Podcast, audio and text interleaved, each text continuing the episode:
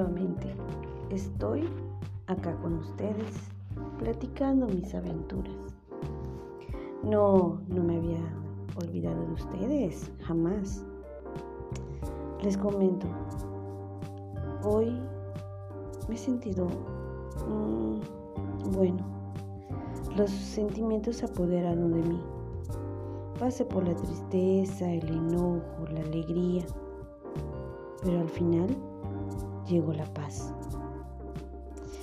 Les comento rápidamente y me encantaría que aquellas y aquellos que me escuchan también me dieran sus opiniones.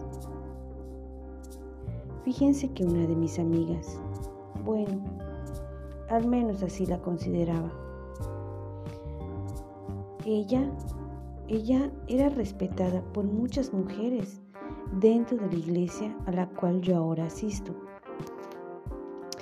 aquella que pensé era un pilar fuerte dentro de la comunidad cristiana, a la cual apenas estoy asistiendo, pues un día decidió dar un cambio. Decidió lo que muchos ahora están llamando salir del closet, darse una oportunidad en la vida y, como ella dice, vivirla intensamente. Al escuchar esta frase, Recordé algunas citas. De hecho, fui a buscarla a mi Biblia.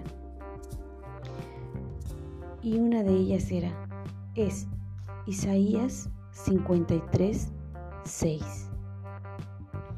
Todos nosotros nos descarriamos como ovejas.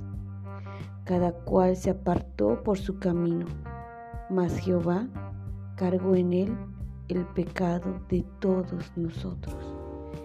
Mi amiga había decidido tomar otro rumbo. Ella, a pesar de conocer a su Salvador, conocer los beneficios de estar en los caminos de Dios, simplemente decidió alejarse, decidió torcer ese camino, decidió no seguir al Maestro. Esto en realidad me llenó de tristeza, porque pensé que si ella conociendo tanto decidió cambiar y abandonar todo, entonces yo, ¿por qué serviría o por qué seguía yo haciendo eso? ¿Por qué decidí cambiar? Incluso ella me ayudó. ¿Por qué decidí haber hecho? ¿Por qué hice un compromiso con Dios? ¿Acaso en realidad ese Dios no existía? Ay, eran muchas preguntas. Y la confusión regresó a mi vida. Así que después de que mi amiga terminó de exponerme su situación y me dijo, Soco, chao, ahora yo soy realmente yo. Soy libre. Nos vemos. Pues nos despedimos, pero yo después del trabajo seguí pensando y camino a casa tenía muchas preguntas. Cuando llegué, fui directo a mi cuarto y aún en mi confusión oré a Dios y le cuestionaba, preguntaba por qué sucedía esto. ¿Acaso ella en realidad ahora era libre? Le preguntaba y preguntaba a Dios. Luego Mi Biblia y la abrí. Justo entonces apareció esto. Salmos 147.3. Dios sana a los que tienen roto el corazón y le venda las heridas. Yo me sentí así, tan decepcionada, triste, confundida mi corazón en realidad estaba justo así, roto. Este verso me sirvió de mucho, pero todavía tenía esa inquietud por el destino de mi amiga. Bueno, para no hacerles el tema más largo, ¿qué creo? Yo solo seguí la orden que Dios da en su palabra. Primera de Tesalonicenses 5:17. Orad sin cesar.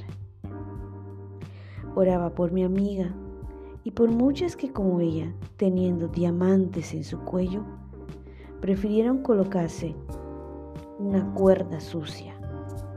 Ella no logró comprender, a pesar del tiempo que asistía en la iglesia, lo que Jesús quería para su vida.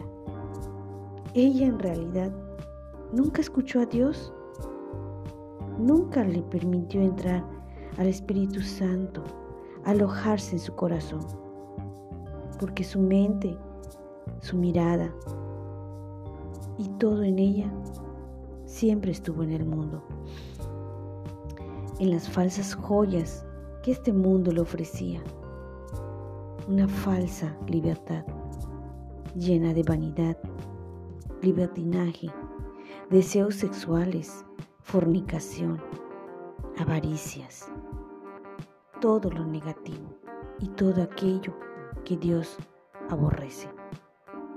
Ella no logró contener sus deseos porque en realidad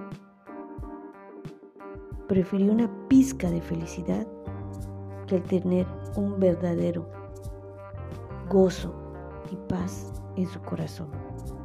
Y eso solamente Dios lo da.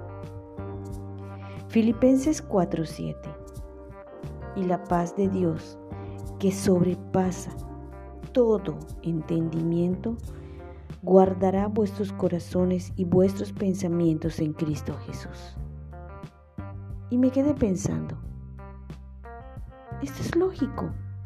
¿Quién en su sano juicio desprecia una mesa con los platillos más deliciosos y exquisitos para irse a comer las sobras que tiran? Esta semana mi amiga me contó que fue despedida del trabajo en su nueva libertad, estuvo coqueteando con un compañero de trabajo. Este era, bueno, era casado. Y la esposa de este hombre armó tal escándalo, tanto que los jefes se enojaron y ambos fueron despedidos. Ella dice que mejor porque el trabajo no le agradaba. Esa fue su justificación.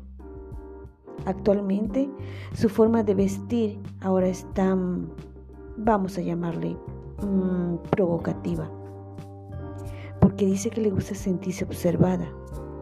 Dice que ahora tiene que lucir lo que Dios le dio. Qué irónico. Un día, al subir a un camión, le preguntaron por una persona que si el trabajo que hacía le dejaba muy buen dinero triste confusión. Habían pensado que ella era una trabajadora sexual. Proverbios 14.1 La mujer sabia edifica su hogar, pero la necia con sus propias manos lo destruye. Yo sé que Dios ama a sus hijos y se, entristece cuando ellos se sueltan de su mano. Tengo paz Confío en que mi amiga un día se dará cuenta de todo el daño que se está haciendo. Yo ahora pido mucho por ella y que muy pronto se retire esa cuerda que se puso en el cuello y nuevamente coloque su hermoso collar de diamantes y sea esa princesa hermosa que regrese a nuestro gran Rey de Reyes y Señor de Señores. Romanos 6:23. Porque la paga del pecado es muerte, mientras que la dádiva de Dios es vida eterna en Cristo Jesús, nuestro Señor. Señor, dale sabiduría a todas las mujeres que están confundidas en su vida, que tienen un problema, que han pasado por alguna tragedia. Ayúdalas protégelas y sobre todo, condúcelas al verdadero camino. Y esa es tu palabra. Amén.